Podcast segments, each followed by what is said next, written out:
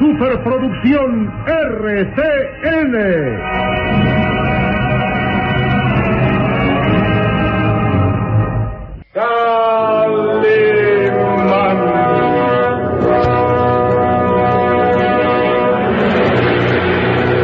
Caballero con los hombres, Galante con las mujeres.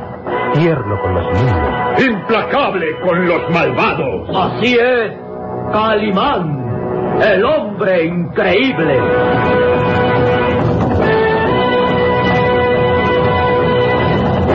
En su nueva aventura, el Valle de los Vampiros.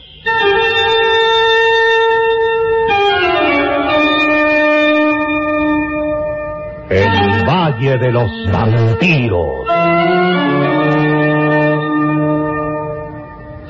Interpretado estelarmente por la bella actriz del cine nacional, Carmelita González, Eduardo Arosamena, Luis de Alba, Ofelia de la Fuente, Ketty Valdés y como narrador Isidro Olace, e interpretando a Calimán, el propio Calimán, un libreto original de Víctor Fox.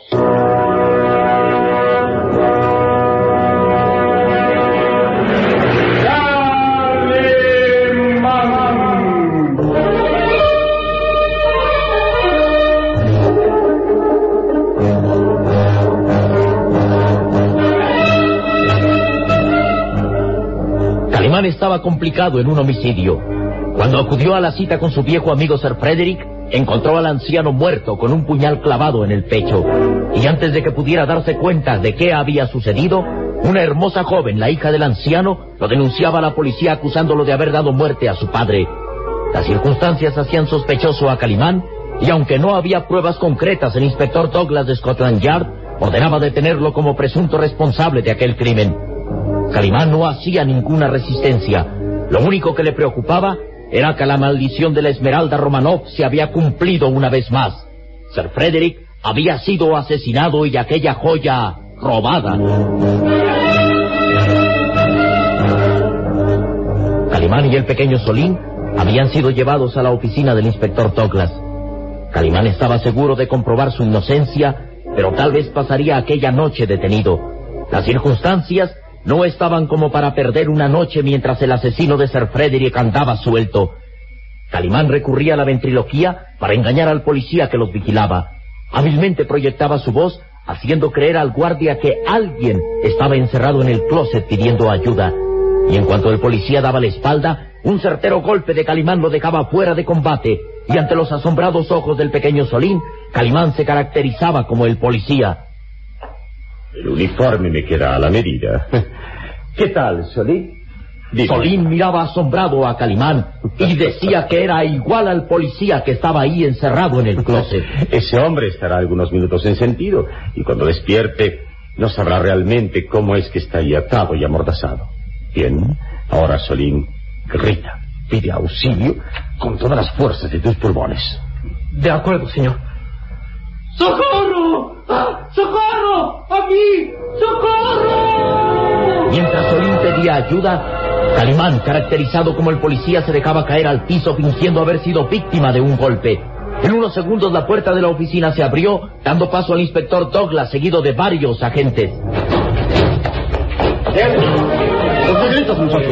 Señor, mi amigo Calimán escapó, escapó, señor. ¿Escapó? Sí. Agente, ¿qué fue lo que pasó? Mi cabeza, señor. Vamos, levántese de una vez.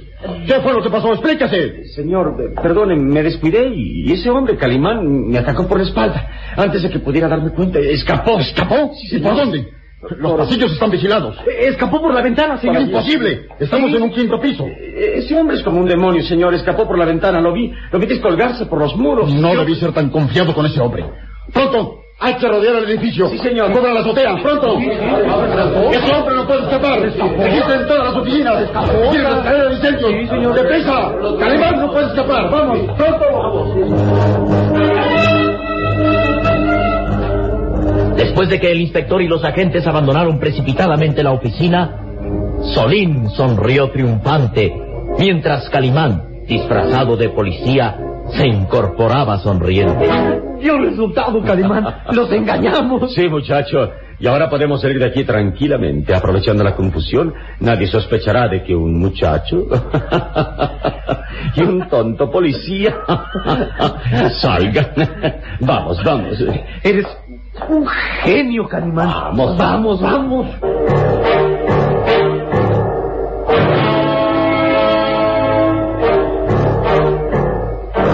Lejos de ahí, en la elegante y sobria mansión de Sir Frederick, todo parecía en calma. Al ver aquel sobrio edificio de arquitectura isabelina, nadie podía imaginarse siquiera que horas antes hubiera sido el escenario de un crimen. Dos policías uniformados vigilaban la entrada principal. Se paseaban tranquilamente agitando el garrote entre sus manos enguantadas. Tenían órdenes estrictas de no permitir la entrada a nadie, pues había el temor de que el asesino intentara atacar a la joven Alice. Llegaban con eco extraño las campanas del Big Ben, anunciando la medianoche. Solo habían transcurrido dos horas aproximadas desde que fuera asesinado Sir Frederick y su hija. La joven Alice trataba inútilmente de conciliar el sueño. En su mente estaba grabada la escena dramática de haber visto a su padre asesinado y no podía cerrar los ojos. Envuelta en el tenue encaje de su camisón azul, Alice permanecía inquieta sobre el blanco lecho. La habitación estaba casi en tinieblas. Solo la luz de la luna se atrevía a penetrar débilmente por el ventanal, iluminando a la hermosa muchacha. De pronto, el picaporte de la puerta giró y Alice reaccionó tensa. Sus ojos negros quedaron fijos en la hoja de la puerta que empezaba a abrirse. ¿Alguien está ahí? ¿Va a entrar? Y su mano temblorosa se deslizó hasta el buró, extrayendo del cajón un revólver que empuñó decidida. Se incorporó sobre el lecho al tiempo que una sombra se deslizaba al interior. Quieto. No avance más, sea quien sea. No se mueva o disparo. Le juro que disparo.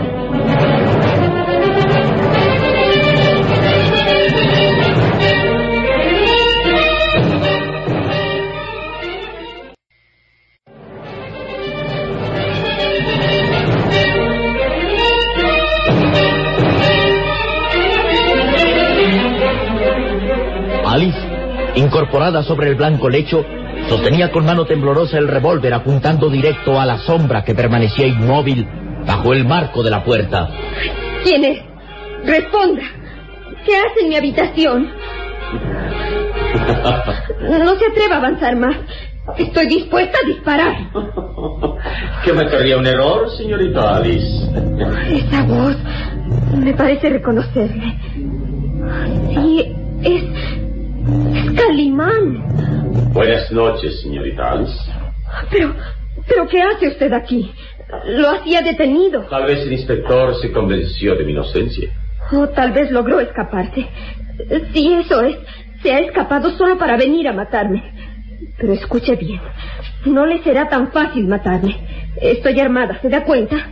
Le apunto directo al pecho y si da un paso más, disparo. No, no creo que tenga usted valor. O está ofuscada al grado de convertirse en homicida. No, usted no disparará. No avance. Quédese quieto. No se atreverá a disparar, señorita Alice. A pesar de todo, sabe usted que yo no maté a Sir Frederick. Usted lo hizo. No avance. Voy a disparar. Bien. Si usted en realidad cree que soy el asesino, dispare. Míreme a los ojos. Y cuando esté completamente segura de que yo maté a mi gran amigo, oprima el gatillo del revólver. No se acerque más. No lo haga. El revólver está ya junto a mi pecho. Bien. ¿Qué espera para matarme, señorita Alice? Esta es su oportunidad para vengar la muerte de Sir Frederick, si de veras me cree culpable. Vamos, dispare. Lo haré. Lo haré yo. No, no puedo. No puedo hacerlo. Y la joven se desplomó sobre el blanco lecho mientras el revólver se deslizaba de sus manos. Calimán se acercó aún más a ella y aspiró el delicado perfume de aquella hermosa muchacha que se agitaba nerviosa entre el encaje de su camisón. Las recias y musculosas manos de Calimán acariciaron con ternura aquel rostro juvenil y hermoso bañado en lágrimas. Los azules ojos de Calimán miraron con serenidad a la joven al decir... Si me cree culpable, ¿por qué no ha disparado? Porque no soy criminal. Porque a pesar de todo no puedo ser tan cobarde y vil de matar a alguien, aunque, aunque lo merezca. ¿Trata de engañarse a sí misma? Usted no pudo matarme por la sencilla razón de que sabe que soy inocente. No. Sí. Usted no puede creer que yo haya dado muerte a Sir Frederick. Sabe que éramos amigos entrañables. Su acusación solo fue motivada por el dolor de verlo muerto. Y yo la comprendo. Es muy doloroso ver muerto a un ser querido. Usted y yo nos conocemos hace tiempo, señorita. Cuando niña jugaba sobre mis rodillas y, y me pedía que, que le relatara historias. ¿Lo recuerda?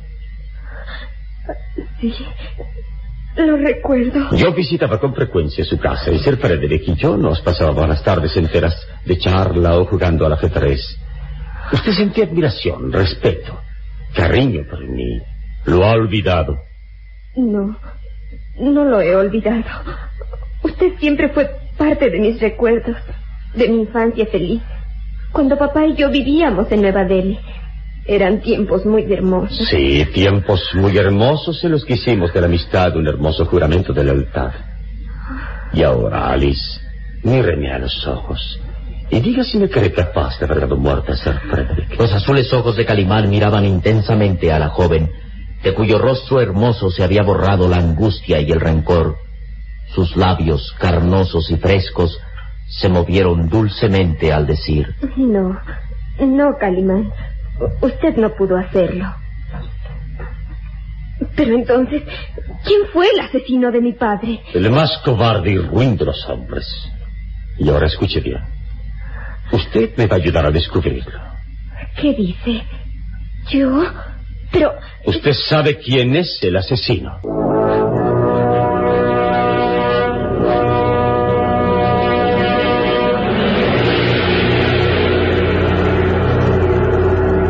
Hermosos ojos negros de la joven se abrieron con expresión de asombro al escuchar las palabras de Calimán.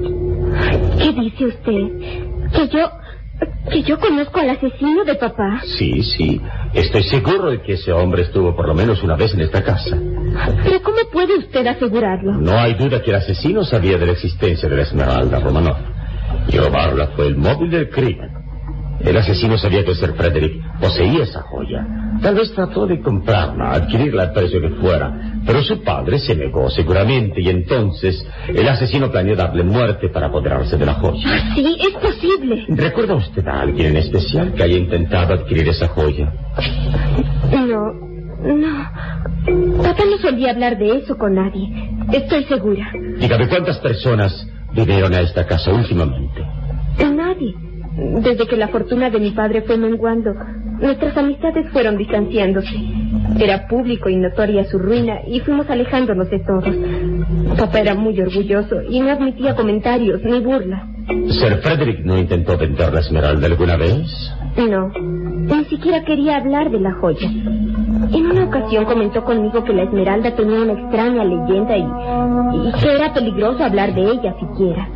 Desde que tengo uso de razón, papá solo me la mostró en una sola ocasión. La guardaba en su caja fuerte y jamás la sacaba. No sé por qué esta noche lo haría. Iba a mostrármela. Y eso lo sabía el asesino. Tal vez estuvo vigilando mucho tiempo esperando el momento en que pudiera robar la joya. Tal vez la servidumbre. Eh, dígame alguien en particular, el mayordomo, algún mozo. No puedo sospechar de ellos. Últimamente en la casa solo servían el mayordomo y una doncella. Viejos sirvientes que sentían adoración por papá. No he visto a ninguno de ellos. Pidieron vacaciones por unos días. Oh, El mayordomo se sentía enfermo y fue a pasar algunos días con su familia. La doncella se casó y regresará pasado mañana. Pero ninguno de ellos fue capaz de matar a papá. Estoy segura. Además, ellos no sabían de la existencia de esa esmeralda. sí, mi viejo amigo lo tenía como gran secreto. Pero no recuerda nada más. No, nada. Oh, espere. Sí. Hace dos o tres meses, papá tuvo un fuerte altercado con un hombre. Al parecer, era un comprador de objetos de arte. Bien, continúe. No puedo decirle gran cosa. Solo recuerdo que papá le ordenó que se marchara de la casa. Y ese hombre, antes de salir, dijo, esa esmeralda es peligrosa. O algo así. No lo recuerdo bien. ¿Su padre no le dijo quién era ese hombre? No. Estaba tan disgustado que no quiso decirme nada más. Bien, ¿cómo era ese hombre? Déjeme recordar. Bajo de estatura, regordete, vestía de negro y, y traía un paraguas. En Londres, de cada diez individuos, seis llevan paraguas, señorita. Pero este era muy especial. El mango del paraguas era de oro. O de algún metal parecido. Eso fue lo que más me llamó la atención. Un hombre de baja estatura, regordete, vestido de negro y con un paraguas de mango de oro. Eso ya es una pista, sobre todo si mencionó la esmeralda. Eh, nunca regresó aquí. Sir Frederick le contó si volvió a verlo. No, jamás volvimos a comentar el asunto. ¿Cree usted que ese hombre sea el asesino? Mm, tal vez, tal vez. Claro que antes será necesario encontrar. Buscar a un hombre en especial en una ciudad de nueve millones de habitantes. Bueno, y aún así lo intentaré. ¿Se va usted? Sí, Alice. Cada minuto que transcurre es una oportunidad para que el asesino escape. Eh, la tendré informada de mis investigaciones y le prometo que la muerte de Sir Frederick no quedará impune. Y por favor, Alice, no le diga al inspector que estuve aquí. ¿Por qué? Bueno, para la policía aún sigo siendo el principal sospechoso de este cobarde crimen. Buenas noches, Alice. Buenas noches, Calimán. Buenas noches.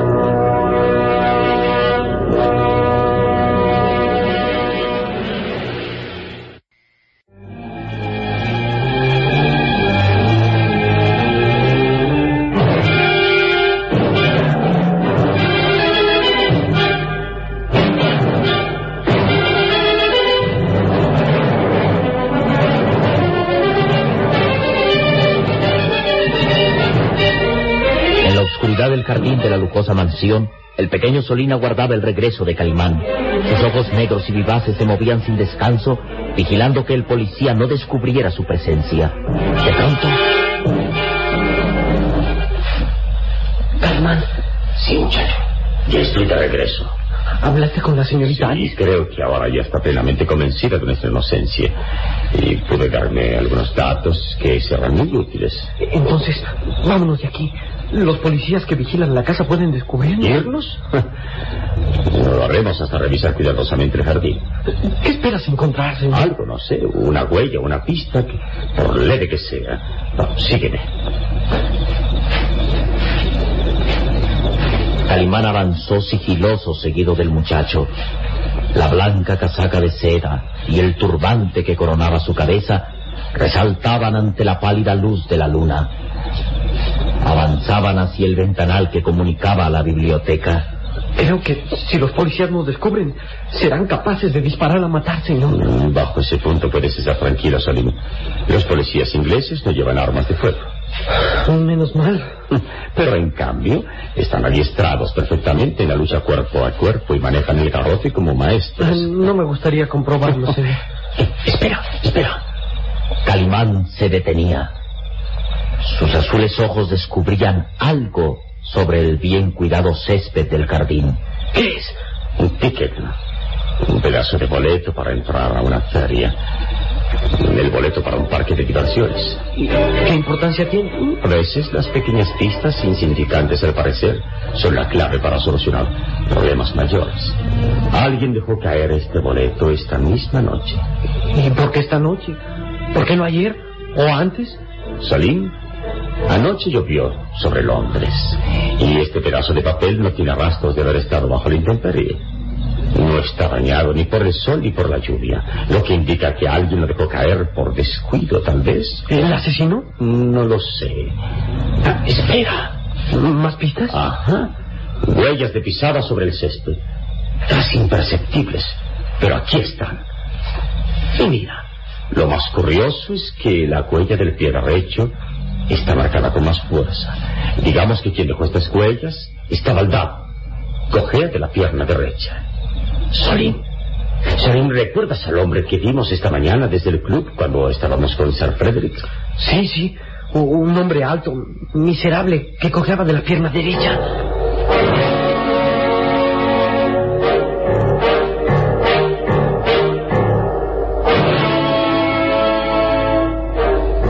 Y lejos de ahí, en el barrio de Falcon Eagle, en un parque de diversiones, un hombre trataba de atraer al público. Pasen, pasen, damas y caballeros. Pasen a mirar al gran Mortimer, el rey de los puñales. Pasen a ver cómo lanza puñales certeros. Pasen a mirar al gran Mortimer. Pasen, damas y caballeros.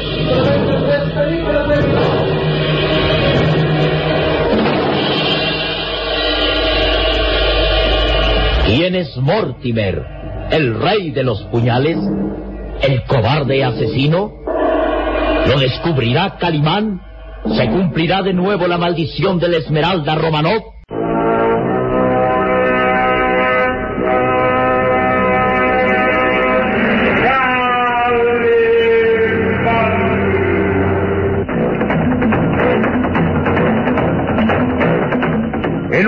Próximo programa habrá más emoción y misterio en el Valle de los Vampiros.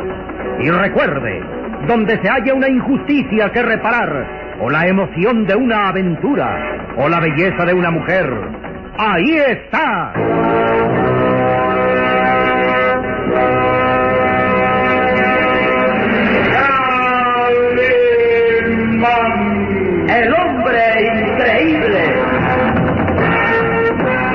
Esta fue otra radionovela estelar de producciones RCN realizada por Alfa. Escúchela de lunes a sábado a esta misma hora por RCN.